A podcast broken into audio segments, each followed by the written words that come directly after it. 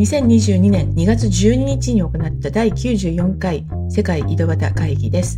今回はイギリスからラバさん、ヨーコさん、日本からモコさん、ミカさん、東海岸から平野さん、西海岸からみちさんと私、渡辺が参加しています。なんか、モコさん、毎週どっかに行ってないです？え、あのね、そう、だから先週から解禁して、今週が、あの、沖縄、大分で、来週は直島に直島ってどこ？直島はね、あの、うん、香川？岡山と香川の間だ。えー、行ったよ、私も。そこも行った。去年かおとですか。あ、本当？あ、そう。うん、えっ、ー、と、ベネッセがやってるアートの人なんだよね。えー、アートがいて。でも、強烈だった、私が行った時は。あの、去年の冬だったと思うんだけど、あのすごい寒い時ですっごい風が強くて、それでコロナだから人があんまりほとんどいないっていうか、あの、他にも宿泊者はいたんだけども、数人っていう感じで、それでそのすごい広いそのベネッセのあの宿泊所設備のあのコンクリート打ちっぱなしみたいな近代美術館みたいなとこなんだけどさ、もうなんか、あの夜とかさ、シーンとか静まって、なんかもう真っ暗で、で外ではなんかものすごい風でガンガンガンガン、なんかあの山のてっぺんにあるから、すっごい風が当たって、ビュンビュン風が当たって、うん、なんか、それで窓の外を見ると、こう、近代アートがなんかこうぐるぐる回ってるみたいな、すごい不気味だった。あれ、一人で行ったら泣いちゃう、絶対。なんで怖くて？怖くて泣いちゃう、絶対、一人だったらもう。そうですか。うん、怖かった。怖かった。そこは旦那と二人で行ったんだけどね。だけど、あまあ、あの一人だったらちょっと泣いちゃうかも。そんな感じかも、来週は。ちょうどね、あ、あれも1月か2月だったから同じぐらいの頃かも。あの今年あのかぼちゃがな流されたんだよね去年。そうそうそうなんだよねあ。あれがあるところね。あれがあるところ、そうそう。写真いっぱい撮ったあれも。うん。流されちゃったのね。そうだよね。うんそうそうそう。そう、あんなになんかだって風吹いてビュンビュンしてるし、波も荒いし、そういうのあるだろうなと思った。うん、うん、そう。でも、楽しみですね。ね、そう、楽しみです。楽しんでください。え、そういうのって、金曜日の夜出て、土曜日いて日曜帰るとかそういう感じ？うん、大体私一泊、うん、土朝で日曜日帰ってくるみたいな。なるほど。え、えっとね、最近ね、えっと、一日っていうのもたまにややって、あの、要は一泊しないで朝早く出て夜遅く帰るっていう飛行機。それもね、結構面白いの。あの、あの丸一日使えると、うん、丸のと同じぐらい使えるのね。なんいあのうまく言えないけど昼ぐらい,、ぐらいに夕方ぐらいに帰るんだったら、朝すぐ早く出て泊まらずに夜まで遊ぶっていうまあこれ人がやってて教えてもらったんだけど、うん、このこの遊びはこれそれぐらいのつもりで行くとそれはそれで満喫するし、うん、おやすあの何泊まり道具とか持ってかなくていいし、うん、あのまあ誰とでも行けるじゃない？なんか泊まりに行くのって結構さなんか、のかなみたいなのってあるけど、うん、なのでかもしれない。でも、あの、日帰りだと、別にもいいので。うん、じゃあ、飛行機に手ぶらで乗る変な人ってやつですね。それそれそれそれ。なるほど。イスラエルでは捕まっちゃうパターンですね。マジですか？え、どうして捕まるんですか？え空港でだって怪しいじゃないですか。怪しくて、あの、空港のあの、何、エージェントたちがわーって寄ってくるやつ。え、そうなの？うんうん。だ 誰かやってみたことがある人がいるんですか？いやいや、私は、あわかんないけど、日本人が、この前も話したけど、日本人、唯一の日本人客で、うん、やっぱりよ、ばって寄ってきましたから。あ、そう。うんうんうん。でもこっちアメリカでも聞かれましたよ。ななんでなんでお前は荷物がないんだって。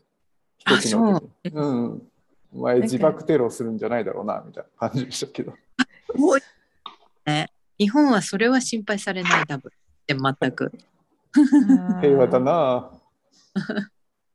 なんか、私の昔の上司が、えー、成田からサンフランシスコに来る便手ぶらで乗ったっていうね。すごい。手ぶらはすごい。手ぶら、なんか週刊誌かなんか一冊持って終わりとか言って。すごい。なんかもうなんか、本当パスポートと財布だけ？そう、そう。え、でもそれって、なんかうん荷物入れた、あの、あれしたとかじゃなくて、あの、ね預けた。サンフランシスコにも住むところがあって、うんうんうん。なんかそこに行けばもう全部揃ってると。あ、お洋服とかも。うん、多分。ねホテルの部屋でパンツを手で洗うとかそういうことではなかったあ、そういうね、あの、バトルロイヤルな感じではなかった。両方にお家があって、両方に、あの、家財道具が揃ってるってことね。そうですね。うんなんだ。それは反則だ。そこだね。反則反則。家の往復ですみたいなやつね。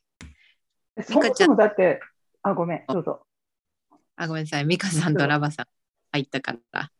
ハおはは。ようとこんにちは。久しぶりです。すごい久しぶり感。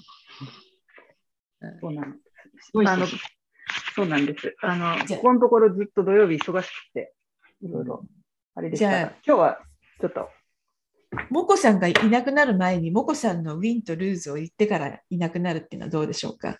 ねまあ、ウィーンはね、あの、あるんだけど、ちょっとルーズないんだけど、まずウィーンを言っていいですか？はい。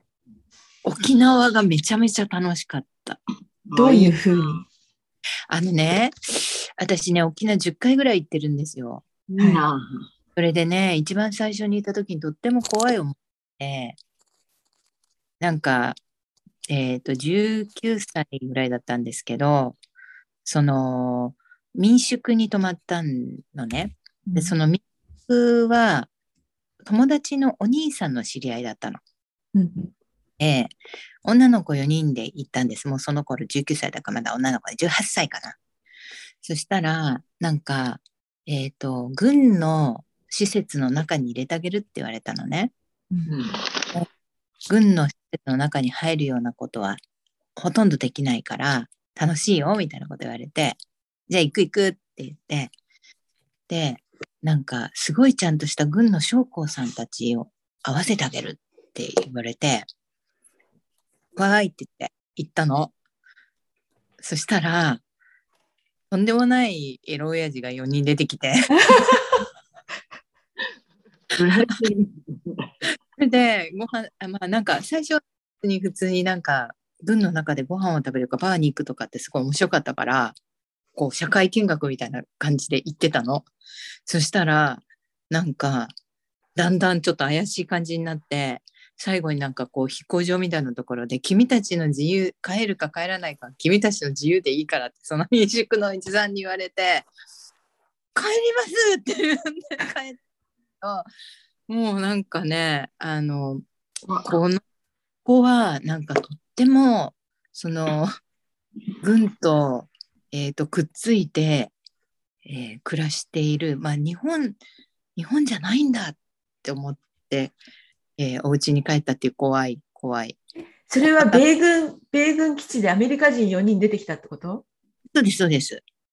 そのみちっちゃいおじさんとアメリカ人のすっごきいなんかおじいさんたち？だから、うん。あの辺の若いどうでもいいあのチンピラみたいな米兵じゃなくてすごいちゃんとした将校の人たちなんでって言われたんでうん。だからあの会ってみましょうみたいな言われたんでそうかと思ったんだけどとんでもなかったってい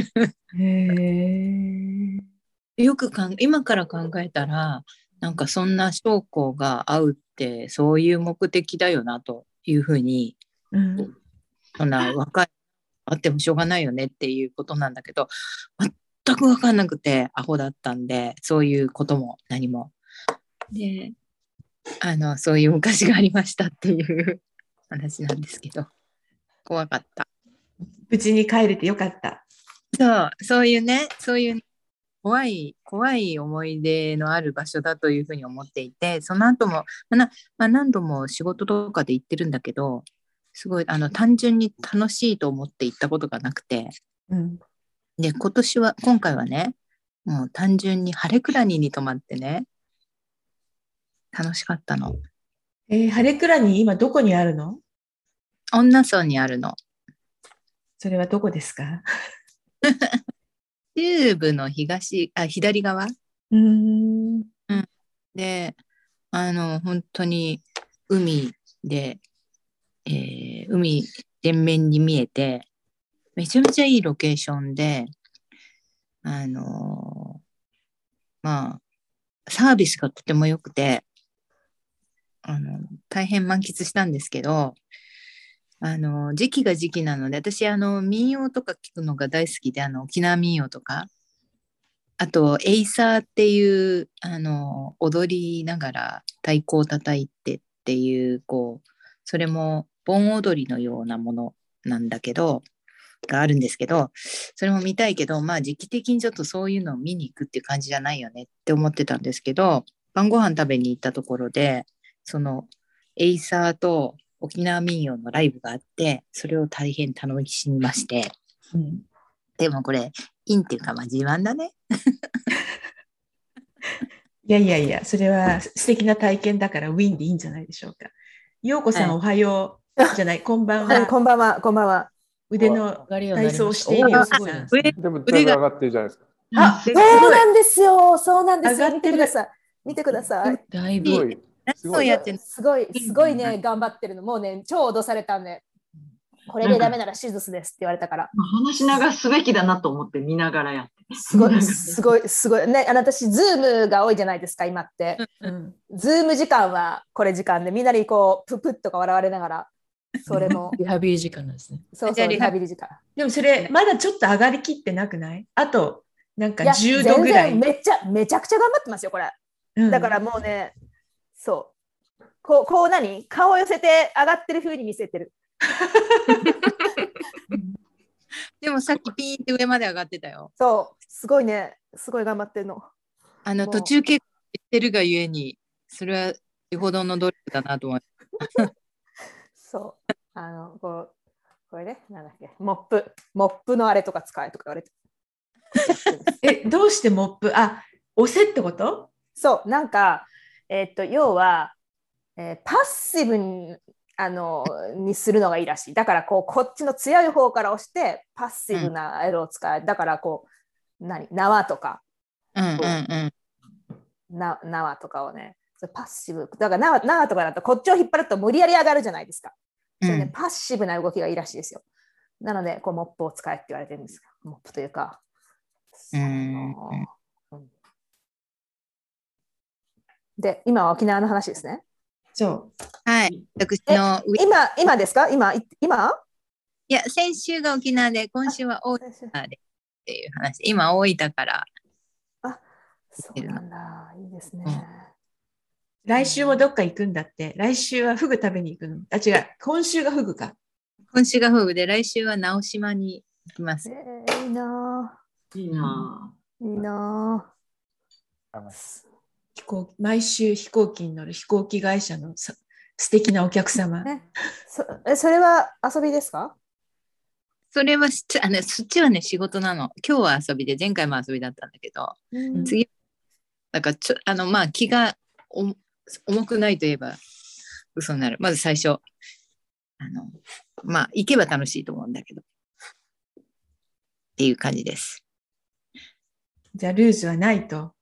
あ、ないんだけど、私ちょっとこれ聞いた話で、それは嫌だったちっちゃい話なんだけど、JAL の、えーっと、えーっと、マイル、あの、JAL のね、運賃改定があって、うん。マイルが、えー、なんだ、んえー季節連動？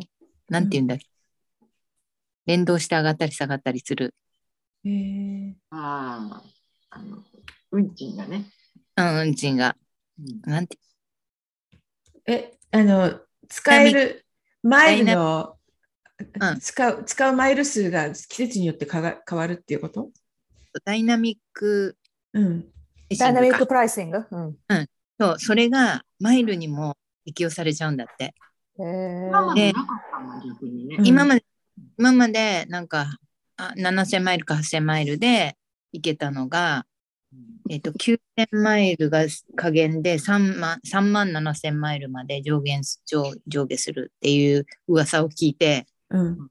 ちょっと確認してないんですけど、それはちょっとアナに乗り換える人いっぱいいるだろうなっていうふうに思いましたっていう話。へえ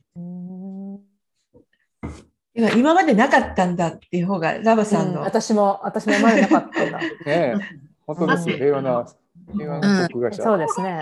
本だもんね。どう考うんえても。うんでも、それ、JAL がやったら、アナも追随すぐしちゃう。確かに、確かに。確かに。分ねうんみんなすっごい、あの、今大変じゃないですか。大変な上に、えーユーザーの人たちはマイルをめちゃめちゃ溜め込んでて、うんそううん買おうと手ぐすに引いて待っていてっていう状況かなと思って。あうん。ーなんか前みちさんとやった仕事であの学んだんだけどうん。なんかアメリカの航空会社とかってマイルが、あの帳簿上のアセットになるっていうね。うんうんうん。うん。なぜならママイルを売れるんだよね。うん。例えばクレジットカードでお買い物するとマイルがついてくるってあるじゃない？うんうんうん。あれって航空会社がクレジットカードのその会社にマイルをまず売るんだよね。うんうんうん。で、そのマイルがあの、うんクレジットカードの特典でついてくるみたいになるから、なんかうん単に誰も乗ってないマイルを売れちゃうのね。うんうんうんうん。できょあの一昨年、えっ、と、コロナが始まってユナイテッドが経営の危機だとか言って、えっ、と、マイルを型になんか、なんか忘れたけど、1000億円とか借り入れてて、そういう単位で、え、そんな莫大な資産なんだって結構びっくりした。だからマイルはきっと大事なんだよ。航空会社にとっては。うんまあでもなんか、うん。でもマイルって要はこ今みたいあのジャマの JAL の話みたいに航空会社の一存でなんかこううん地味にマイルの価値を下げたりとかできるじゃないですか。うん。ね、地味に地味に毎年。だからすごいこう、あの、うん、あの、その今、ちかさんも、あの、言ったように、その、何、マイルの金額の方が、なんか普通のアセットより多い航空会社とかなんかいっぱいあるみたいな、あの、なんかそうそう特に経験の会社とかって読みました？そう。ええ変なエコノミーだよね、あれね。そう。変だよね。変だけど、まあでも、なんか、無から有を作り出すお仕事みたいな。確かに。本当まあでもなんか、それがちょっと書かれてたの調べなきゃと思ってたの。ああうん、今のうち私に使わなきゃ。そう、そう、そうなのよ。でも4月からって言ってたからもう使えないよ。まだ1ヶ月あるじゃない。頑張って。なんか商品、商品券に変えちゃうとかそういうのないの？ああ、なんか率利利率が良くなくなるんじゃないかな。逆が多かったんだよね。なんかを買うとマイルにできるっていうのは多かったけど、マイルからなんかできることって少なかったと思う。なんか買い物ちょっとぐらいしかなあ、でもね、あの、だから、アナはあったんですよ。それで、うん。旦那がマイルすごい余っちゃってて、期期限が切れそうだからとかっていうんで、慌てて商品券に変えて、で、うん。あの、だけど、アナの中じゃないと買い物はできないわけ。あの飛行機乗った時の買い物とかあるじゃない、そういうんじゃないと使え、あの限すごい限定されてはいたんだけど、で、なんか、あの、ちょうどその時私が出張に行くから、これで使ってこいとかって言って、バサとか渡されてさ、飛行機の中で意味もないけど、バッグとか買ったりしたよ。こういう。旦那様のプレゼント素敵。でも、でも結局は、それだとやっぱり、あの、なんていうの、旅行に使う感覚か感じよりも、やっぱり商品になると大したことないわけ。バサってあるのに、その金額で買えるものってものすごいなんかもう、あ、これとこれしかないみたいな感じで、あんまりその、おお得感はないのね。そこはうまくできてるなと思った。いやー、ちょっと、あの、2週間ぶりに入りましたが、そろそろ出ます。温泉楽しんでください。楽しんでください。い大分の温泉。はーい。じゃあ、なんか、あの復習します。じゃあ、音を発してない、音声を発してないミカちゃんいかがですか？いや、してない？してないか。今週そんなないないんですけど、なんか穏やかな週だったんですけど、小ネタが、小ネタとしては、えっ、と、えー足を組まなくなったんですけど、数年前から。えー2年経過しまして、いわゆる本当に足を組むってやつね。それをやめ、やめて、丸2年えなんで？経ったぞっていう自分的な小ネタ一つ。理由は。理由は、えっ、と、えー前にあラバさんのとことかにも行った旅行しに行った時に1ヶ月ぐらい1ヶ月ぐらいバーッと世界旅行行った時にあの朝のお化粧とかドライヤーをしてるだけでも腰が反っちゃって反っちゃってもうこう鏡鏡みたくなるぐらい痛いのがずっと続いたんですよ34週間ずっとその旅行中ずっと。で帰ってきてこれはなんかおかしいと思って、えー整体とか、えーあと骨を治してくれる回路とか行ってみてでこのやっぱ腰のあたりとかなんで足組むのちょっとやってやめてみますみたいな話をしてほであとは背骨をまっすぐにしてもらったりとかしてたんですけどでそこをきっかけでちょうどコロナになる年2020年の初めからやめよやめようと思ってやめたんですよね。で全然、うんあの足を組むぐらいなので何の苦苦もなく普通になったんですけどでもいすっとこう無意識のうちに足を組んでるっていうのはすごく自覚的になってあこんなにあのでしかも自分が組みやすい方ってあるじゃないですか。うなんで、あの無意識で足上げようとしたりしてたのが最初の数ヶ月あってあこんな癖だったんだなぁなんて思いつつ。で今はそのすごいそ反り腰です。痛いです。曲げたいですっていうのは治ったんですけど時々出ますけどね。あの質問ですけど、足を組むことは腰には悪いんですか？じゃあ。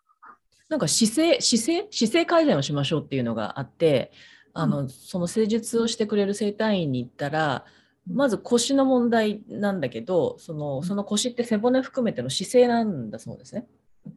で姿勢っていうのって大体の人は大ほぼ歪んでるそうでこうゆ歪みは人によってあるんだけどこう左右にずれてる人もいれば全体にゆれあの歪んでる人もいて。で私はもう肩とかがこう多分こういう姿勢なあのなんていうんですか、えっと、キーボードにえ手を重ねるから肩がこう内巻きになってるような状態でまっすぐ立つと手ってあのストーンと下に落ちるらしいんですけど私普通に立ってるだけで手が太ももの前に来るんですよ。でこう肩がこうなってですね。でこの辺が歪んでたりとかあとこうなんか左右かなんかに歪んでるからでその姿勢矯正の一環でやったっていうのはありますかね。で久々に途中の1年ぐらい経過した時に久々そういえばと思って足を組んでみたらものすごい違和感があったのとえこう左足に右を乗せるパターンでよく組んでたんですね。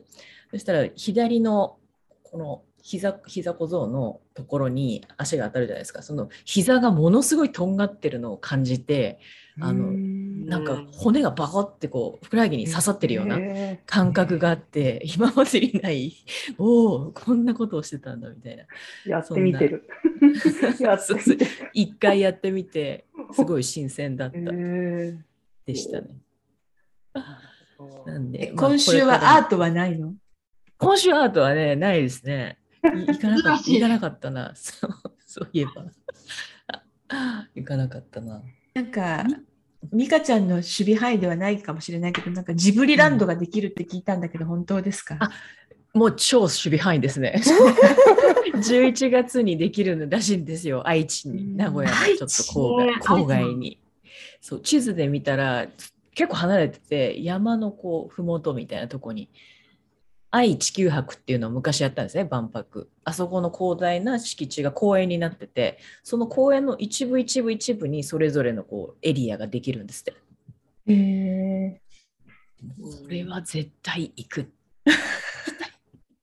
絶対行くと、名古屋ってさ、うん。レゴランドができてなんか全然ダメで、あケチョンケチョンに言われてたよね。今度は大丈夫かね。であれが鳴かず飛ばずだったんですけど、うん。なんかい何何ヶ月だか1年ぐらいして友達が子供連れてもう一回行ったらなんか復活してるみたいで、そうなの？あのレゴランドやるじゃんみたいなことを言ってた人はいました。へえなんかはうちどうちは家族家族っていうか子供たちが2人ともレゴ大好きで、あうん。のアメリカのレゴランドのに毎月最低あ毎年最低1回は巡礼に行くような家族だったので、あ日本にもレゴランドできるじゃん、いいじゃんって思ったのに、なんかダメダメとかって話で、えーとかって、頑張れレゴランドとかって思ってたんだけど、すごい話題になりましたけどね、確かに、どうしたラランド系で行った時に出てこないですね、名前がね。あディズニーランドか USJ がみたいになるんですよ、そうだよね日本の場合だと。うんそうだよね。うんでそこに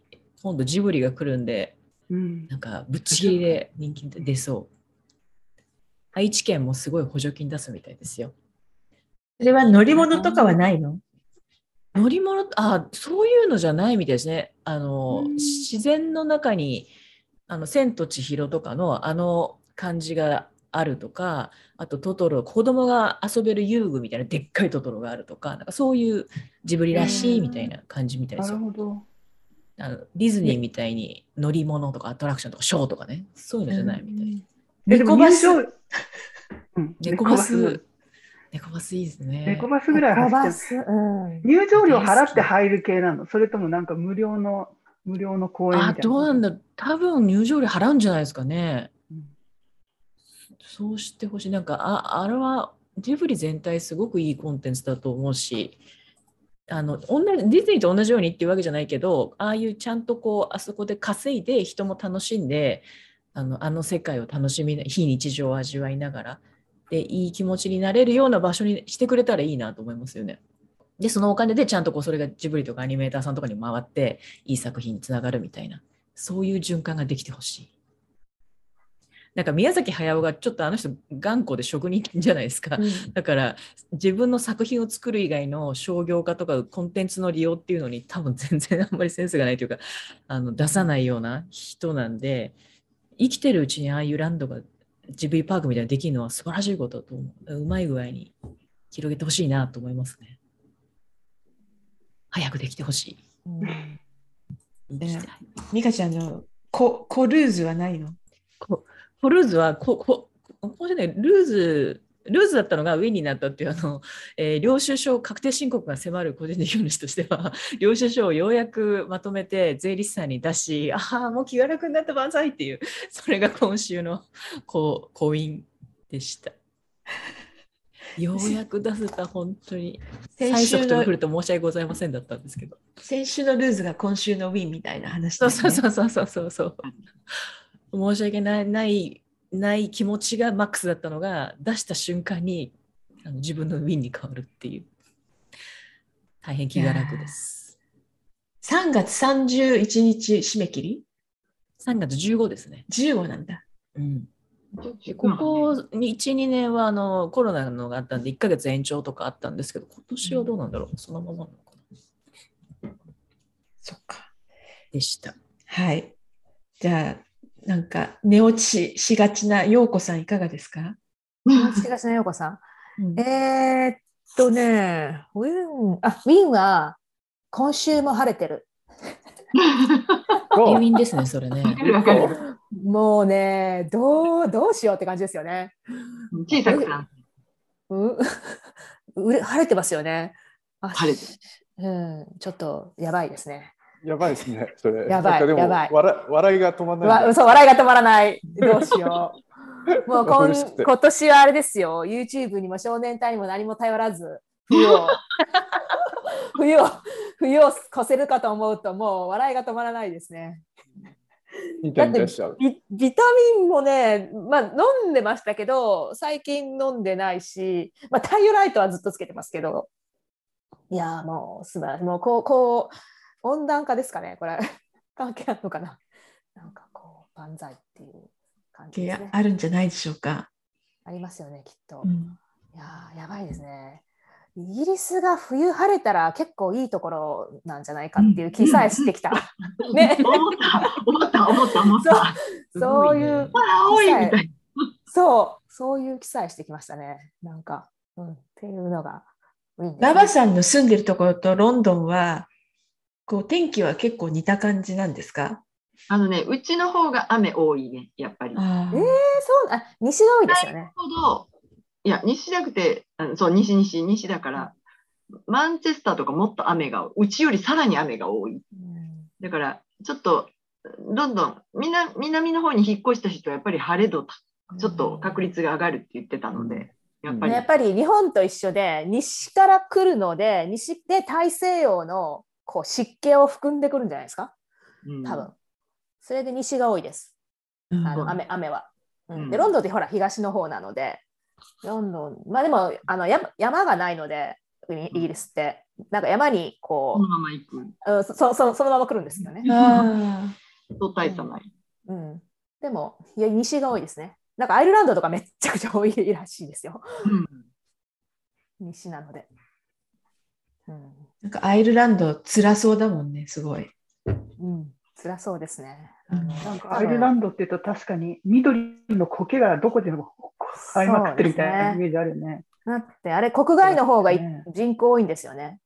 違いましたアメリカの方が多いとかっていうよね。うん国外にいるアイルランド人の方が国内にいるアイルランド人の方が多い。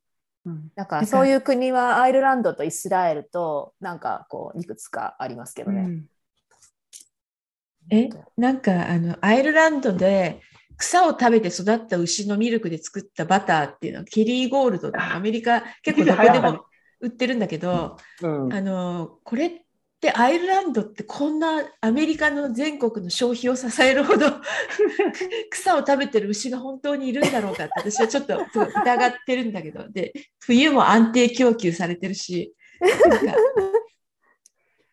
実は、実はただアメリカで普通に作られている。そうそうそうそうそう 最後のみ最後の3日間しか草食べてませんでしたみたいな。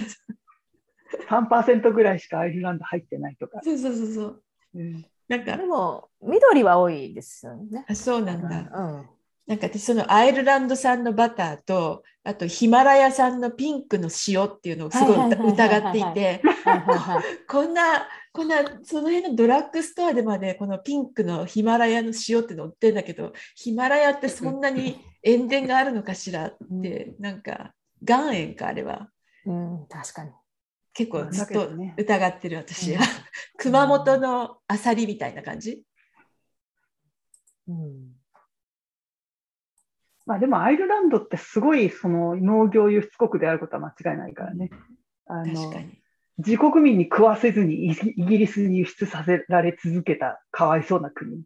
それでたくさん人が、それで人がたくさん死んで餓死して、で、アメリカにしょうがないから人をたくさん奴隷を輸出してうん生き延びたみたいな。それのおかげでアメリカの方がたくさんアイルランド人いるみたいなね。なんか昔流行って昔出た本で映画にもなったんだけど、えっと、日本語のタイトルが「アンジェラの灰」「アンジェラス・アッシュス」っていう本があって、うん。えーっとアイルランドからアメリカに来たそう移民できた人の自伝半生期なのね。半世紀なのね、なんだけどそれを読んでなんかもう想像を絶する貧しさでなんか結構驚いた、なんかあの20世紀なのになんか例えばあのひもう薪がないからどんどん家の中のものを壊しては燃やし肥やしては燃やしってやっててついに家の大黒柱も壊しちゃって家が傾いてしまったとかね。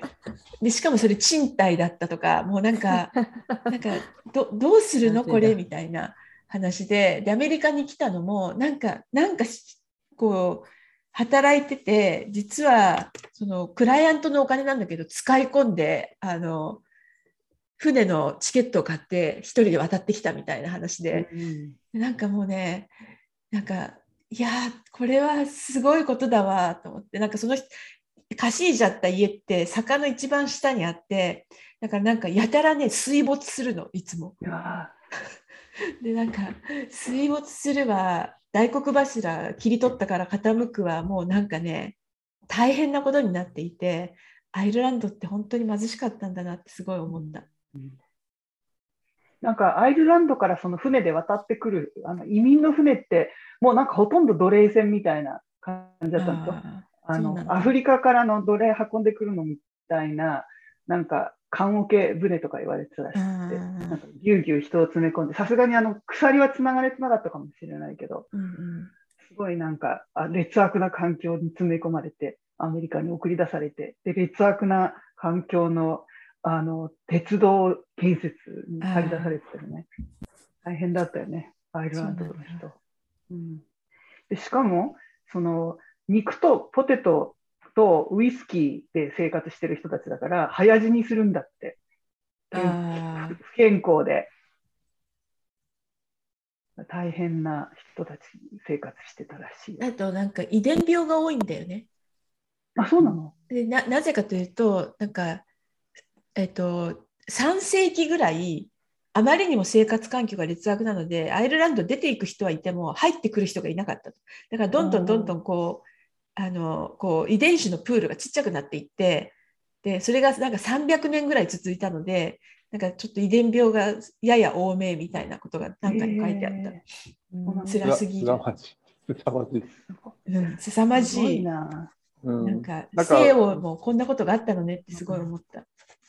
なんか誰かに聞いたの、イギリスに住んでる時に誰かに聞いたんだけど、イギリス人に聞いたんだけど、アイルランド、イギリス人とかロンドンとかそのお金持ちマンチェスターだとかリバプールとかお金昔のお金持ちの町のお金持ちの人たちが、まあ、豪勢な家を建てるんであの要するに木をアイルランドから全部切り取って持ってきて、まあ、カーペンター雇って素晴らしい木の、えー手すりを作ったりとか書棚を作ったりとかなんかしてあのアイルランドから木がなくなったっ。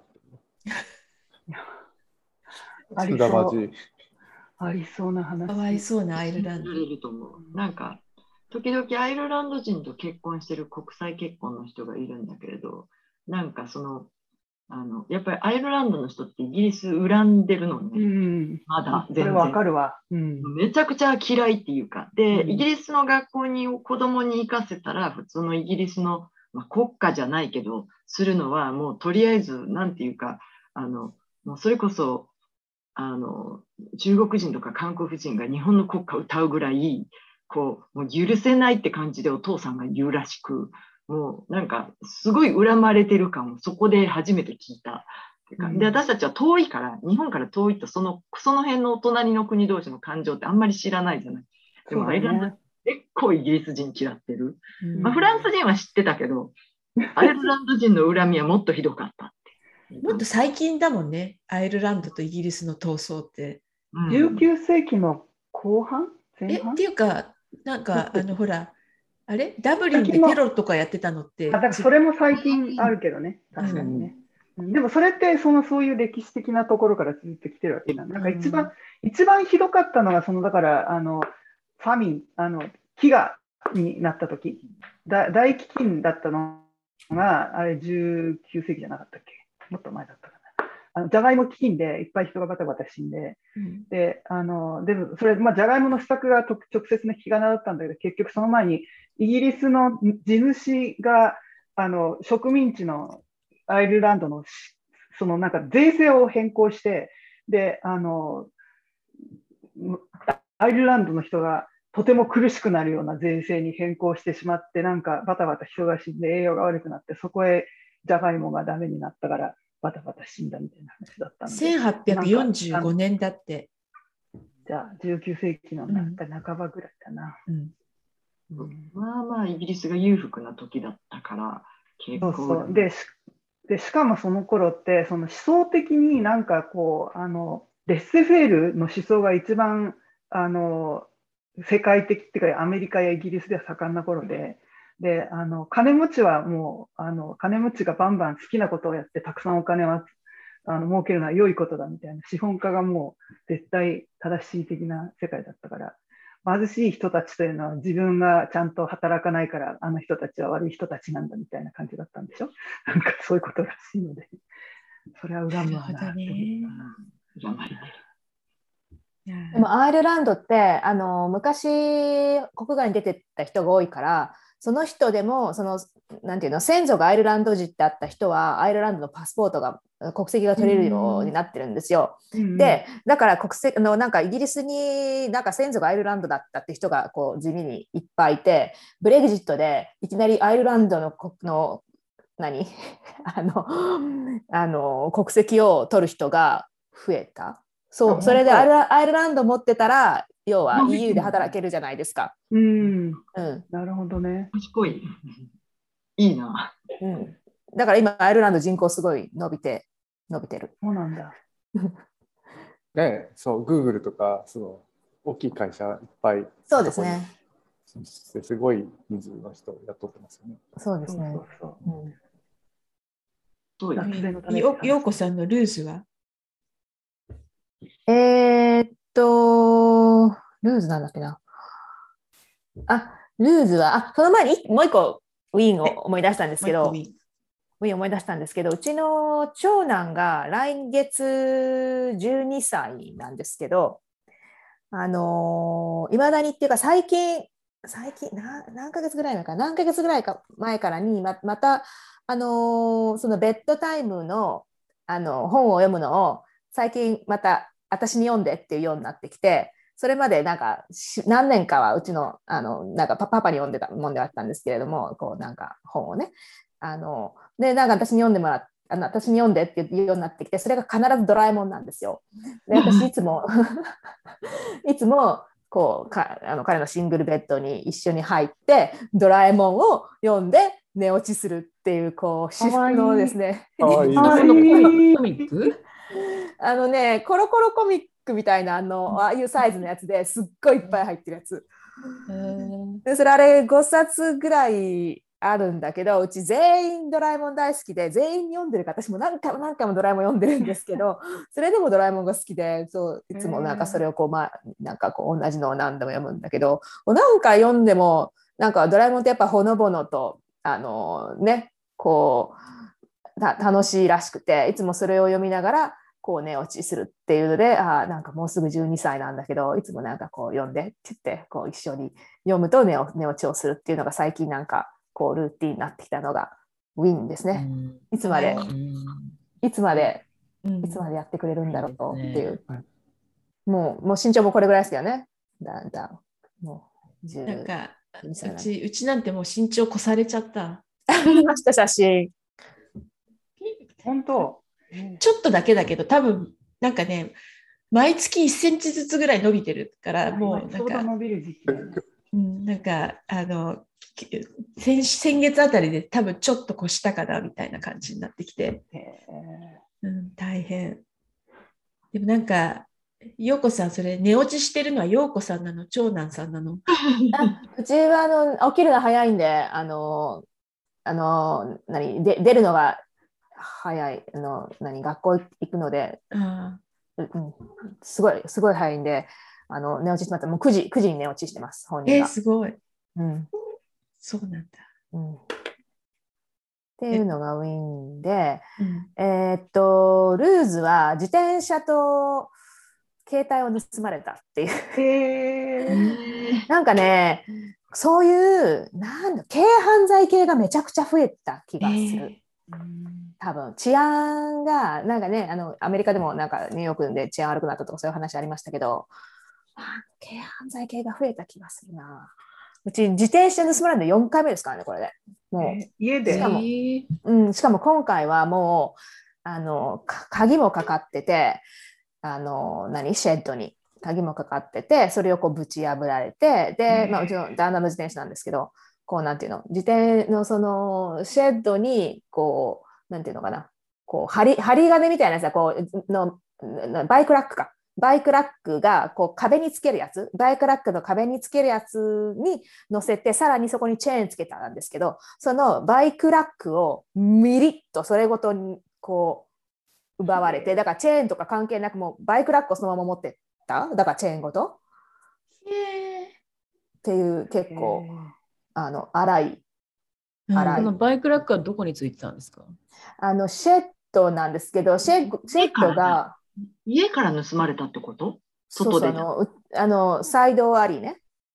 うちセミすでタッチごい。音するんじゃないですか？取るときってメリメリメリとか。ねえ。だから夜だったんで気づかなかったですけど全然。家でもうちサイドのアリのシェッドはもう4回入られてるの。だから旦那のバイクだけで2回、自転車だけで2回。で、なんか1回はなんかうちの子供、子供のバイクって普通取らないんだけど、上ないから。1回取られて、あと、オペアさんのバイク取られて、もう、もうす、うん、なんかすごい。カメラの設置は？そう、もうしようかなと思って、カメラの設置。なんか、たかがあれでムカつくけど、昨日か一昨日ロンドンに住んでる友達がツイートしてたんだけど、ま、あのどっか歩いてたら H&M からハンガー付きの服を大量に抱えた人がダーッて走っていってそのままどっかに行ってしまったっていう。のででなぜ H&M っていうので結構。そう。で携帯は私これ全くもう心当たりがないんです。心当たりがないんですけどかあの出かけてて家族で。出かけてて。でまあまあうちから比べてればそんな治安が良くないところになんかまあ子供のなんかこうなんていうの？ボウダリングっていうの？なんかちょっとクライミングみたいなところ出かけて戻ってきたら携帯がなくて。でそこ電話したけどなくてバスの中でも多分なくそのだ多分なくて多分ポケット入れてたんでカバンの中じゃなくて。 pickpocket かな？でも pickpocket 私ロンドンで会ったこと一回もないんであのフランスとかイタリアとかと比べて全然スリは少ないししかも住宅街だし。でちょっと分かんないんですけど携帯がなんか忽然と消えたっていう。えそれどこにあるかとかわからないの？わからない。最後がえっとそのい行ってたそのクライミングのところだったんですよ。最後のアクセスが。それからもうない、あの外から、外から今、携帯はどこにあるか、Find Me みたいなあるじゃないですか。それ家から。うんうんうん。あだからでもそれって切り切ってたらできないんですよ。あ、切ったんだ。完全に電源切ってたの？いや、切ってたらとか切、切られてたというか、だから最後の場所が、その、Find Me でやったら、あの、Find My iPhone でやったら、最後の場所が、その、私がいたところだった。でもそこに電話してもないって言われて、だから、ちょっとよくわかんないですけどね。でも電源を切ってたら、あれでは見つからないんですね。一回電源を入れるときにまたで出るはずなんですけどね。うん。でもその後もうすぐ、あれにしちゃったから、なんだっけ、あのーワイプ？ワイプアウトした？じゃなくて？うん、あのほら、SIM を、要は、えっと、つね。うん、ののロストだからって言って、ロックしてもらったので、あの使えてはいないはずなんですけれども、まあ、要は、ね、SIM とかどうでもよくて、要は多分、盗んだ人はすぐ SIM なんか捨てて、要はあの iPhone が欲しいだけだから、なるほど。うん、うんだから SIM、え、あの、Find My iPhone って SIM 抜かれても分かるんですかね？わかる。SIM とは別だよね。別だよね。平うん。よよくわかんない。多分そうだと思うけど。よくわかんないうん、よくわかんないけど、うん多分そうだと思う。Wi-Fi とかつなげばそうですよね。うんわかるように作ってあるうん、そうですよね。あのデバイスですもんね。そう。そうなんです。そうなんだ。うん、っていう、あの、なんかね、こう、こうそうそういう系が増えてる。でも自転車はそのシェットにあの入られたのは今回が初めて？えっと、シェットに入られたのは今回初めてじゃないです。ああ、それも複数あるんだ。そうそうそう。てか、シェットの中にしかないので、うち、その外とかは絶対置いとかないので、うんでも結構、あの、子供のやつは鍵がかかってなかったりとか、うんうん。あとオペアさんでも多分鍵かかってなかったはずとか、なんかそういうのケースだったんですけど、めむしり取られたのは初めて。あういう、うん。計画的犯行ですな。そうですね。うん。でもうね、もう、あれだけど、嫌だけど、あの、シェッドじゃなくても、本当裏の入れないとこに入れとこうかな。そこ庭なんで、自転車を、うち5台あるんで、自転車5台とか置きたくないんだけど、うんと思って。うん、カメラですね、カメラ。カメラですかね。カカメラ、に入れるってすごいチャンスなんですよ、泥棒にとって。うん。結構カメラをカメラよりなんかあのモーションセンサーでいきなりライトがついてそうそうそうライトね。回るとか。そうそうそうそれもいると思う。そうそうそうそう。ねえ、なんか嫌ですね。ですね。うん。っていうのがルーツですね。なんか一応警察来たんですよ。それなんか要は、あのもうこじ開けられて入って、うん入られてるので、一応強盗だってことで警察来たんだけど、なんか、シェットなのに、じゃあ指紋が残ってないか調べますって言って、残ってませんでしたっつってケースクローズって言って帰ってしまった。あ、でも指紋取ってくれるだけ良心的だな。まあ、まあね。なあ、羨ましいな。私もなんかうちうちに入られた時にニューヨークの別の今住んでたこと別のところにあの宝石泥棒だったんですけど。いいや、うん、家の中に入られて。で警察来たけどあの何も調査せずに。ちゃんとあの、け刑事まで来たんだけど何もその指紋何も取らずにさよならって、まあなんか見つかったら教えてあげるよって。お互い一応うちも指紋取っていきますよ、泥棒入られた時だから、いいなぁ。ちゃんと指紋を取っていくし、いっぱい取っていくんで、も家の中って指紋だらけじゃないですか。うんまあ、私の指紋がいっただけだなってすっげえ思って。それはそれラバさんがデータベース化してしまったわけでそううんなんかデータにその取られるのってなんとなくあんまり嬉しくないから、私の指紋が一斉にいっただけだなと。なんかピンポン来たのでちょっと一瞬いなくなります。はい、え、ラバラバさんはなんでですか？入られたんですか？一応ね、あの、アジア人を狙った、その時トレンドっていうか流行ってて、すごいこう中国人やインド人が金を持ってるってことで、金の延べ棒、あるいはそのジュエリー狙いのどうあの、あの、泥棒が近所にで、もう頻発してたんですよね。で、私ないから、その金もジュエリーもないから、あの、家をめちゃくちゃひっくり返されたのに、まあ、現金は取られました、もちろん。だけど、その現金以外の何も取られてないのが、ムカついて、私何にもいいもの持ってないんだ。えー、気持ち悪い。すごい気持ち悪くて、だってもうなんか全てのものを触られてそうですよね。うん、ああ、そそれね。うん、そう。そう、パンツとか触られてたもんな。えーそれは何何時間何時間ぐらいいなかったんですか？多分2時間以内ですね。すごい。すごいですよ。だあの宝石だけ、現金は結構、うん大してない全部で200ドルぐらいどっかにあったと思うんですけど、彼らは取っていかなかった。なんかうちの周りだと、インド人の家を狙う宝石泥棒っていうのが結構いて、金持ってるんですね、インド人。そうそうそう、家に持ってるっていう,、うんいうことでそうそ、インド人のうちを結構こう狙って入ってるみたいな話を聞く。なんか前聞いた話で、フランスで割と最近な、割と最近で過去過去5年とかの話だと思うんだけど、なんか出かけて家に帰って一人暮らしの人で、で寝て朝起きたら自分と自分が寝てるベッド以外何もなかったっていう。それもすごい、ね。で多分その出かけてるどっかで一服盛られててその睡眠薬で全く起きない状態になってるところを全部持ってかれたらしくてなんかあまりの衝撃に PTSD になってなんかどっかに引っ越しちゃったみたいな話を聞いたことがある。え、女性ですか、それ？えっ、とねどっちだったっけかな？忘れた。でもというか朝目を開けたら全ての家具が一つもなかった。正直、衝撃それ。すごいですね。うん、そんな家具とかって売れるのかな？うん。ホームアローン状態です。ていうか、引っ越し屋、引っ越し屋のふりしないとなかなかそれ運び出せないですよね。ねそんなボリュームが。ううんん、フランス恐るべし。PTSD ちょっとわかるような、なんか泥棒入るとちょっと心やみます、あれは。ちょっとねえ、ねえ、本当ですよね。住みたくなくなります。うん。相当やられました、その時は。うんうんじゃあ、うん平野さんは？私？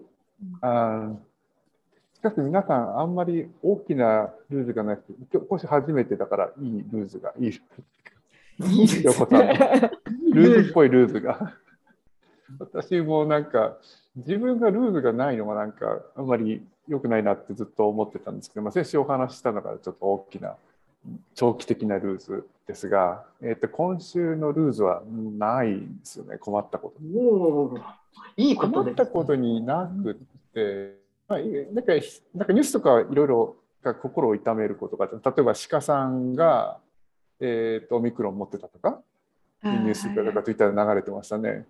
えー今日それ今日かな？昨日かな？忘れたけど鹿さんが 10, 10何頭中20頭中6とか7頭かかってたとかなんかそんなような感じで。えーとまあ、それそれはそれでまあ鹿さんのことは他人事というか、鹿さん事というか、なんていうか、あまりルーズなくて、ウィーンは、えーっとですね、えーっと、今日、今朝、まあ、ちょっと昨日、先週お話しした、ちょっと、とある、えーと、ポジションの面接が昨日あって、まあ、それは、まあ、無事というか、まあ、本人としてはあまり、えーっと、100%うまくいった面接ではないんですが、あの、まあ、普通のスクリーニングがなんで、まあ、まあ、うん、まあ、まあ大丈夫かな、大丈夫じゃないかなって感じですね。で、まあ、それ自体はそれで、あの、無事に終わったんですけど、あと、まあ、そんなことを、ちょっと、その、すごく、自分としては、その、えー一生のうち何回もないようなチャンスというか、ポジションのオープニングだったので、えーかなり、あの本人としてはプレッシャーでもあり盛り上がり盛り上がりもあって、えーまあ、それが終わったっていうのが昨日で。でその後、えー一晩寝てですね今朝なんかなんかあの初めてなんですけど、えーっと私あのテクノロジー系の業界にいて今までそのテクノロジー系のカンファレンスにまあ、何個か、まあ、10個以上多分行ってると思うんですけど、今まで自分で話したことないんですよね。で、あもう、もうそろそろこれについて話そうかなっていうんで、えっと、今朝、えーっと、今年のあるテクノロジー系のカンファレンスに、えーっと、スピーカーとしてああのアプリケーションを出すっていうのを決意しまして、えーそういう決意ができたっていうのが、いいですかね。生まれて初めてですけど。何のカンファレンス？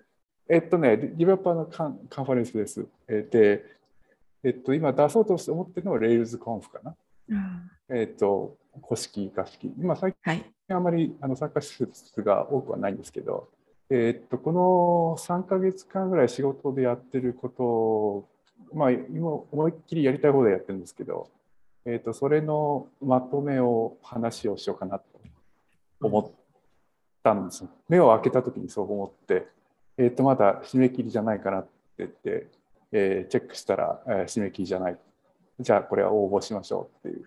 あ、あと当たるかどうかわかんないんですけど、まあ、そういう気持ちになってるっていうのがなんかこう、いいんですかね。だか、えっと面接が終わって、まあ、結果はどうなるかわかんないんですけど、あのごめんなさい、えっと仕事の面接が昨日終わって、その結果がどうなるかわかんないんですけど、まあ、次のやりたいことっていうのが、なんか次の山っていうのが見えたっていうのが、なんかこう、私にとっては個人的な運でございます。でちなみにその仕事のその面接の話は皆さんちょっと興味あるかもしれないんですけど、えっと、その人事の人との面接で、えっと、こういうふうに言われましたね。えっと応募者は、えっと、公表されてなかったんですけど、その人の話では、えー500以上の応募があって、えっと、一次選考を通ったのは私を含めて6人だっていうふうに言われました。すごい優秀。うん、100分の6。で、まあ、次のステップに行けるかどうかわかんないんですけどね。あの、えーっと、ハイアリングマネージャーがその6人の人たちのその、えーっと、資料とか、その人事の人たちのコメントとかを見て、その次のステップに行くかどうかを決めるというふうに言ってましたが、まあ、まあ、あのよくあるパターンなんですけども。まあ、その、それが起きるかどうかわからないですが、まあ、それはそれで、まあ、楽しみ結果を待って。まあ、まあ、ダメだったらダメでいいいいし、あの、よかったらよかったらそれもいいんですけど、まあ、あのそれとは別になんかやりたいことは、ちょっとまあ次の目標はそのカンファレンスのトークを、えーっと実現するっていうのが次の目標って感じですかね。それカンファレンスはいつなんですか？えーっと5月です。で、締め切りが2月28日。当たるといいんですけどね、まあ、2分の1ぐらいかな。競争率は多分2倍ぐらい。だからそのあの仕事の面接に当たったっていうよりは競争率低いんですけど、まあ、何何しろ今までそのカンファレンストークっていうのやったことがないのでどうやったら、えー通りやすいかっていうその審査ですね。事前の、えースピーカーの審査をする人たちにどうやったらその訴えられるかっていうのテクニックはあんまり私あの実地のテクニックは持ってないんであの私の、えー、とお友達の人たちで、まあ、まあ何十個もやって成功してる人たちがいるのでその人たちとちょっと手伝ってもらいながらやろうと思ってます。はい、ねそれ場所はどこでやるんですか？えっと、オレゴンですね。今年はオレゴンだそうです。そうなんだ。うんうん。OK。じゃあ、はい。ルーズは、ルーズがないんですよね。まだないんですね。ないんですよ。だから、鹿さん、鹿さんとか、あと、あと日本の国家予算のちょっと、えっと、内訳を見て、ちょっと、ああとかって思ったり、えーしましたが、えーあの日本の国家予算の、えっと、一番ちょっと、ああと思ったのは、あれですよね、あの、えーん科学技術、教育の予算、えーが、えーいくらいくらだって、確か、えーっと、ビリオンにすると80ビリオンぐらいですか？多分、大体。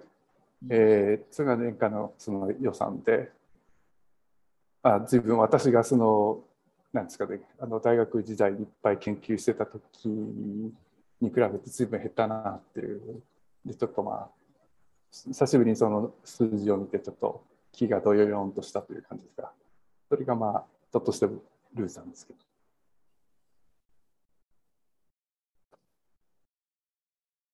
じゃあ、大きいルーズはなく、そうですね。淡々と。はい。人生ってそんなもんでよかったんでしょうかいいと思います。じゃあ、ラバさん。私はね、えっ、と、あの、ウィンは、ウィンはルーズからのウィンで、あの、屋根が飛んで屋根屋が来た話をしましたね、この前って。お思ったより安くて良かったので、その時に、煙突を蓋してってよくにそこに鳥の巣が作られるんでって頼んどいて、それはその煙突を蓋する顔かなんかそういう呼ばれるものを買わないといけないから、来るねって言って。で、来たんですよ、今週。今日それを直しに行っていいかいって、それも安かったんですけど、で、それは煙突の位置だから、庭から直さなければいけいけなかったんですけど、庭に行ったら、排水が詰まってることがして、もうなんか屋根どころではない。あの、今度排水の問題だと思って。で、あの、水詰まりの問題を10年ぐらい、10 5年ぐらい前に1回やった時、1回詰まってるのを直したら、もうそこから1回もトラブルに起こらなかったんですけど、去年からなんか毎月のように詰まるんですよ。で、なんか普通に直しても、その時だけ流れるんですけど、1ヶ月ぐらいするとまた詰まって、その下水道とつながってるから溢れてくるんですよね、庭で。だから、すっごい不衛生で、これやばいし、と思って、これは、うん、で、うち、あの、並んでる家の端っこだから、で、あの、よその家のものがうちに流れてくるんではないかっていうのを近所の人が言ってたから、カウンシルに電話したら、もしかしたらそのカウンシルでうちのそういう事情だと、うちの責任じゃなくて、政府が直してくれる、カウンシルが直してくれるかもって、したら、電話したら、家のその位置と、その場所とか言ったら、うん、その可能性があるから、とりあえず人をよこすよって、同じ日に。で、すぐあの行って、それは無料で行ってみて、もしあのそのパブリそういう問題だったらあの、カウンシルが直します。でも、プライベートプロパティだったら、そっちがお金を出して直してって言って言われて、来たら、あのまあ、詰まりはすぐ直してくれました。それは流れるようになった。で、やっぱりそういうあのウォーターカンパニーから来たので、あのカメラを入れていって、頻繁に詰まるからどういうつもりで、5メートルとか7メートルとかすごい先までカメラを入れてみると、こそこにすごい5メートル先に根が、あの、ルートがあって、で、その7メートル先にもルートがあってって言って、で、かつこれはプライベートプロパティで、どこからも流れてきてないから、君んちの問題だって言われて、いやもう、もうえー、みたいな。どうするの？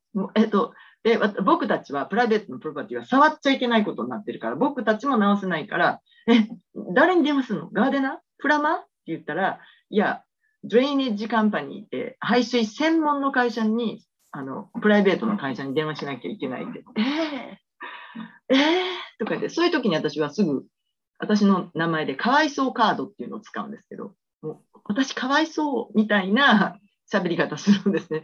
えー、そんな、そんな大変なって言って、したら、あの、彼らは、あの、トラックにすごいターン。で、ど、どういう、この根をどうしたらいいかって言ったら、どうやってまず処理をするかって言ったら、すごい恐ろしい高圧洗浄みたいな高圧であの水を流して根を切るんですって。あの流して。でそれをね乗っけてたんですよ彼らは。後ろにすごい大きなトラックで。で水が残ってるかあのちょっと聞あの見てみてとか言って。ででもこれやっちゃいけないからいかに内緒でやるかが彼らの あれで、で、私はこの人たちにやってもらったらもう、うん、キャッシュで払うからって言って、いくらならやるって言ったら、30かなって言って、30、50払うって言って、私100でも払ったんだけど、200でも払ったんだ安何かやったら、本当にプライベートカンパニーにやると、呼ぶだけで150とかい。言っうん。て、うん払ったらにな300とか400とかかかるんだけど、うん。30って言うから、50払うって私200でも300でも払ったんだけど、やってって言ったら、あの、それで、あの、50で、でも、あの、これブックにつけられないからって言ったら、いい、いいって、で、すごい貼って、すごいんですけど、あの、その高圧洗浄って、その水のその圧力で、水圧で、指、指が切れるほどのすごい圧力なんです。だからめちゃめちゃ離れてって、で、うち庭まですごい遠くて、一人が、あの、Can I turn it on? みたいな。つけていいか ?No! とか言うんですけど、ノーがオンに聞こえたらしくて、オンって言って、やったら、うわーって言って、その人がね、なんか、何メートルか、あの、吹っ飛ぶぐらいのすごくて、やべえって言って、で、あの、めっちゃ喧嘩になってんで、ノーって言っただろうって、オンって聞こえたよとか言ってやってるんですけど、あの、すごい危ないって言いながらそこをなんとかオフにして、それでめっちゃ綺麗にあの、切ってくれて、ダンって言ってやって、これで次つま詰まるのいつとか次詰まる、次詰まらないって言ったら、ネバーって言って、本当かよって思ったんですけど、50ポンド払って、あの、水詰まりの問題が多分ネバーって言って治ったって、ただしその上にある、そこの辺にすごい木があったんですけど、この夏のプロジェクトとしてその木を全部切って、ある、ある夏にあんまり雨が降らない年があったんですけど、そういう時にって根が伸びるじゃないですか。で、その時になんかうちのガーデナーが、あの、スコットランドの人なんですけど、ガーデナーが、あの、お兄さんが交通事故で来なくなったんですね。で、その時にめちゃめちゃ伸びて、私はそれが原因で根がそこに伸びきったんじゃないかと思ってるんですが、今年は夏までにその木を全部切って、根がもうまた邪魔しないように、しばらくは大丈夫だと思うんですけど、なんかめちゃくちゃ安くで水詰まりを直せたっていうのがウィンなんです。なんか先週と似たウィンだね。先週、先週の意味は家の掃除だからちょっと違うんですけどね。先々週間あの屋根、屋根がすごい安く直せた。屋根でいいの屋根と似た感じで、でももうなんか、やっと屋根と、あの、あの、排水の問題がこれで私はちょっと終わったので、そそっちはもうちょっとしばらく考えなくて、数年は考えなくていいっていう感じで、いや屋根の人もよくて、あの他のも取れたから直しといたよってすごい、だから私はちょっとそのエホバの承認の屋根屋さんは意外に私はちょっと、あの、よく、あの、結構よくいい人たちだったっていうふうに見てます。でも、ぼったくりもしない。もうとても親切って感じで、そこは良かったって。で、水も治って良かったって。っていう感じで、もうなんか呼ば、また呼ばないといけないってこう1週間ぐらいかかるのがすごい憂鬱で、それをそのその場で終えるっていうか、いかにトラブルは早く解決するかにかかってると思ってるんで、その早く解決できたことがちょっと良かった。そこが大きなウィンです。ルーズは、わうん、ワイトカーカードっていうのは、えーどういう感じのカードなんですか？ねそのテクニック。配送カードってなんか、あの、その、そこに来た人に、あなんかもう外国人だし、英語も下手だしとか言って、こんな、なんかもう誰に電話したらいいかわかんないしって言ったら、こう、助けようって思えるようなかわいそうカードです。だから、誰かが助けて、私は、あの、一応、一応自分の中では、えっ、と、なんか、あの、人助け大好きなんですけど、一応ね、あの、で、人は人を助けたいもんだっていうものだと思ってるんです。自分、あの、性善説でちょっと行きたいなっていう感じ。だから、人は人を助けたいと思ってるから、あの、周りの人もみんなきっとかわいそうな人を助けたいもんだと思ってると思うので、ちょっと困ってるっていう感情を多めに出すっていうのをかわいそうカードを出すって感じですかね。そう、そうすると人は結構助けてあげようっていう手を差し伸べやすいっていう、そういう感じ。で、それで逆もそうだし、私、人がかわいそうと思ったらやっぱり助けちゃうっていうので、という感じですね。だからそういう感じでしょうか。なるほど。ありがとうございました。ちなみにそのあの根っこを粉砕するのってうちのこの辺、みちさんこの辺だとロトルーターっていうのがもう一般名詞化してるよね。そうなんだ。そうでも、会社名なんだけど、なんとかルーター、まあ、そのドットルーターのの他に似たようななんとかルーターってあるよね、いっぱいね。そうそう。なんかあのロトルーターって検索すると似たようなものがいっぱい出てくる。そうそうそう。なんとかルーターみたいなの出てくるんだけど、なんか水圧じゃないよね、こっちは。あのなんかわかんないね。なんかこうそれは見たことなかった。くるくるするもの、よくわかんないけど、長いものをなんか突っ込んでうん。ガリガリやるみたいな。あーなるほどそうなんだ。わかんないけど、それやったことなかったね。本当、うちの辺なんか結構何年かに1回は必ずやらなきゃいけないものみたいな感じ。多分、でね入れた水がたくさんあるしかなと思って、なんかうんただあの、すごい量の水を運んでないとできないというか、すごい水圧あで、ーもうもうあの当たったら、すごいあの大怪我するから、めっちゃ離れてろっていう感じ。危ない。アメアメリカではそういうのなんか、あのライアビリティがでかすぎて使えないとか、そういううん話かもしそんなれない。かそんな感じですよね。う んでもちょっと治ってよかった。ね。よかった。それがあのルースからウィンにに変わったので、一応解決したので、でルーズはちょっとあの先週ちょびっと話してたので連絡がないんでちょっと今度はシュンとしてますみたいな。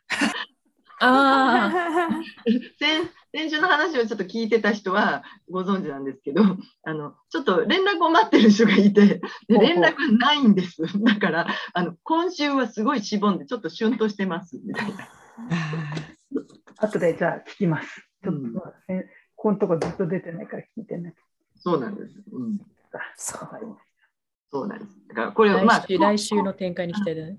うんそうです。で、一応なんかめちゃくちゃ忙しいっていう連絡は来てたので、多分忙しいんだろうなっていう感じなんですけど、あの、あの、あの、ちょっとこう、だからコルーズですかね。コルーズって感じ。OK。じゃあ次、みちさん。はい。久しぶりなので、あれですけど、あのウィンはですね、えーっと、ここのとこちょっとあの精神的に調子がいい感じでですね、前だったら面倒くさくて全部後回しにしてきたものをやろうという気持ちがようやく出てきたという感じがあってですね、で、えーまあ、ここは何ヶ月かの話なんだけど、それで年末頃から床のあの修理を、あの張り替えをずっと昔からもう20年代の懸案でようやくやろうというあの話になって、で、ベンダーを探したりとかして、まあ、いろいろこう難航したりとかして、で、ようやくこう、あの、発注まで行きました。で、あの、そそれが一つ、あの、懸案が割と流れ出したっていうのもあるし、あと息子が、あの、アメリカのコミュニティカレッジっていうのに行ってるんだけども、あの、そこである程度の単位を取ると、4年生にトランスファーできるのね。これ 2, 2年なんだけど、こっちは。4年生にトランスファーできるっていうのがあって、これはうちの子供は勉強ができないので、もうすでに3年ぐらい経ってるんだけど、全然 2, 年で普通だったら取れる単位が全然取れていなかったのね。で、落としたりしてるのもあったし、で、その大体その、なんかこう、行く先の学部とかによっても、どれだけ取んなきゃいけないっていうのは結構めんどくさいんだよね。あの、コミュニティカレッジのね、その、リクワイメントみたいなのが。で、それ分かんない。まあ、もう分かんないから、あんた自分で調べてきなさいっていうのを、去年の秋ぐらいからずーっもう言い続けて、言い続けて、言い続けて、言い続けて、ようやく先週、それでカウンセラーのところ行った話をして、いろいろクリアになったので、まあ、まだ当分ちょっと時間はかかるんだけど、まあ、あの長年の懸案がいろいろ解決し始めたのは、それはウィンなんですね。でそれは良かったんだけど、あの家のいよいよその工事をやろうかっていう時になって、であのまあ、床張り替えるだけなんだけど、上の上物をいろいろ動かしたりとかしなくちゃいけないじゃない？であの、あれもこれもやんなきゃいけないなと思っていたら、次々とそのアプライアンスが壊れ始めたわけね。であの去年の暮れぐらいにあのディッシュウォッシャーとあのえっと、なんだっけ、あの、マイクロウェーブか、あの、電子レンジが壊れて、で、これもだからその床とか全部工事が終わってから新しくしようと思っていたのに、も壊れてどうしようもなくなっちゃって、新しくしたんです、仕方がなく。で、あと、だましだまし使っていた冷蔵庫が、ついに、その、お3週間ぐらい前に壊れて、で、それを発注したけど、あの、来たらなんか不具合があったとかで返されちゃってね、で、また何日か冷蔵庫がない日々を暮らしたりなんかして、ようやくこう、あの、冷蔵庫が来ましたっていう感じで、ああ、ようやくあの治ったと思ったら、今度は、あの、ウォーターヒーターが壊れてですね、なんか夜中に突然家中がなんか、あの、シェイクするみたいなすごい音が出始めて、それで結局それをシャットダウンして取り替えなきゃいけなかったりとか、なんかこのところものすごい嫌なものが次々と壊れるという、なんかラバさんみたいな状況になって。伝染するんだな。もうそう、なんか一つ壊れ始めると次々とダメになるんだよね。あるあなんかる。ね。で、まだあと、あの、直さなきゃいけないものいくつかあるんだけども、もう疲弊してしまったので、とにかくなんとか家の工事早く始まってほしいんだけど、これがまたなん全然ね、連絡が来ないにいつ始まるかっていうのが、私も連絡を待って、待って、一日一日でいるところです。はい。というのがルーズでした。私はですね、なんか、じゃあ、ウィンは、なんか、新しいスポーツをやってみたっていうのが、おあの何かっていうと、ピクルボールっていうのがあって、ピックルボール、知ってますか？皆さん。ピクルボール。あの、でななんかもしかしてそのトマトのピックルスを投げるとかそういう感じ？いや、全然、全然違って、なんか卓球とテニスを足して2で割ったみたいなスポーツ。うんおで、手に持ってるものは卓球っぽいんだけど、えーっと、どうかな、25センチ ×15 センチみたいなサイズ。だから卓球より全然大きい。でもテニスラケットよりは全然小さいぐらいの。スクワッシュぐらい？じゃん？そうだね、スカーシュ、えうん、とにかくそのパパドルを持ってるのね。で、テニスコートみたいなのでやるんだけど、なんか、あの、使うボールがプラスチックで、ただの、あの、ペラペラのプラスチックで穴がいっぱい開いてるものなので、思いっきり打っても大してスピードが出ない、テニスみたいなスピードは出ないっていうものがあって、で、なんか、真ん中辺、ネットの近く1メーターぐらいは色が、なんか地面の色が変わっていて、で、それは何か、そこはキッチンっていう名前になっていて、キッチンには入ってはい、あ、キッチンでボレーをしてはいけないっていうのがルールであって、なんかあんまりパワーが出すぎると多分面白くないから、なんかこう家族でちょっと楽しめる程度の、おなんていうの、運動量で、えースキルセットのスポーツみたいので、なんと1960年代にできたらしいので、えー実は昔からあるものらしいんだけど、私は初めて知って、なんか友達がやってたので、なんで一緒にやるとか言って言われてやったんですけど、私、あの、ものすっごい運動神経ないんですな。で、なんか、ちょっと自分でも笑っちゃうぐらいできなくて、お友達たちに大変申し訳ないんだけど、まあでも、やってみたっていうのが、ええそれどこでで、どこでーあできるの？ね、意外にもピックルボールコートっていうのが、例えばマウンテンビューにも一個あるし、多分ね、サンマテオとかどっかにもあるはず。なんかテニスコートがあったら、その横にあるみたいな感じの。へテニスコートをなんかちっちゃくしテニスコートで、えっ、と、だから、あんまり後ろの方で打つことがないから、ーなんかこう、こじんまりまとまったテニスコートみたいなうん感じ？で、ネットも低めみたいな感じで、えーなんかこう、えー老人用テニスみたいな感じ。なるほどね。なんかさ、た確かにさ、テニスってさ、もうなんか人間の限界超えて、超えちゃってるよね。なんか、あの、用具とかいろんなものがさ、向上しすぎちゃって、もうなんか、あの、限界超えてる感じがするんだよね。なんか楽しめない。そう、それを楽しいうのがいいよい感じに、なんかこう、インベントされたものがピックルボールっていうのでそ、れは面白いね。うん。うん、で、そう、なんか結構笑っちゃうんだけど、あの、横でやってる、コートで横でやってる人たちはなんか、平均年齢70代みたいなおばさんたちがやってたりとかして、なんか昔テニスやってた人が最後に行き着く老人のスポーツみたいな。なるほど。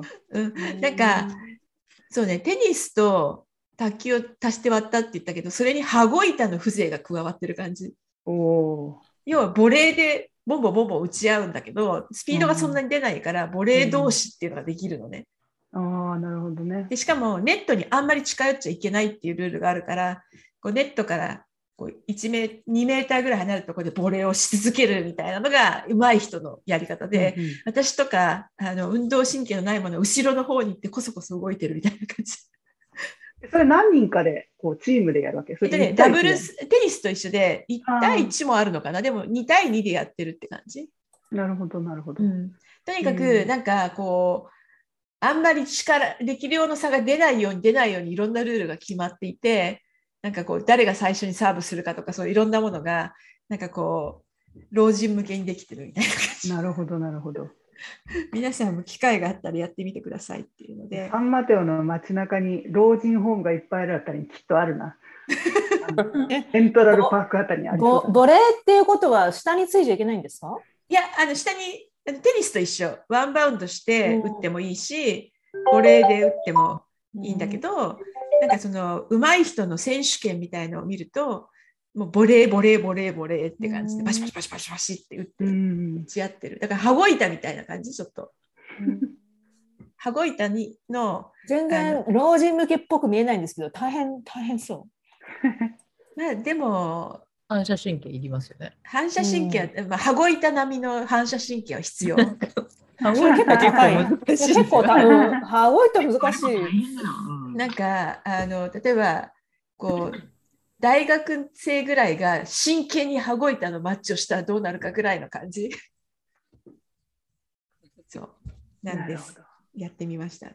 で、あと、ウィンかルーズかよくわかんないけど、なんか、あの、嘘つきもの、えーリアリティ、なんだろう、ドキュドラマみたいの2つ見ましたっていうのがあって、で一つはイスラエル人の男性でヨーロッパ人を騙してあの恋愛詐欺結婚詐欺までいかないんだけど恋愛関係にあると思わせてクレジットカードとか使いまくって豪遊してる人がいてでその相手を探すのが Tinder なのね。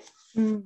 でだからネットスケープネットじゃないネットフリックスのあの番組で Tinder Swindler っていうあののがあってそう。で、Tinder で会った人に、あ、今すぐクレジットカードで払わないといけないけど、なんか、イスラエルのモサドに追われているんだみたいなわけわかんないこと言って、君のクレジットカードを使わせてくれ、すぐ返すからとか言って、豪遊しまくっていいたという人がいましたっていうのと、あと、ニューヨークにアナ・ソーキンっていう、アナ・ソロキンかっていう人、女の子がいて、これまた、これはもっと、あの、エリザベス・ホームズ風？で、あの、なんか事業をやるから金を出してくれみたいな感じで、ニューヨークのこうお金持ちをまとめて騙していたっていう25歳の女の子がいて、で、自分はドイツのすごい超大金持ちのお家のひ娘であると。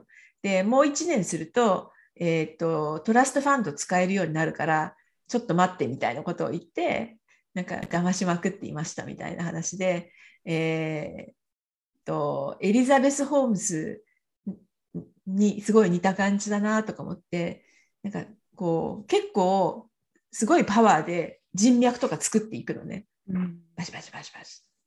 でそれだけこう人脈を作る力があったら本当にうまくいく事業をやればうまくいったかもしれないのにみたいな感じのいつもありがちなこう感想なんですけど、なんかスティーブ・ジョブスはスティーブ・ウォズニアックがいてよかったねみたいなそういういつもの話になるんですが、えーえーというのを見ましたっていうのがまあ世の中的にはルーズかなっていう感じですね。以上でした。じゃあちょっと早いけどみんな話したよね。話した。うん。じゃあ今日はそんなところで。では皆さん。ではまた。ありがとうございます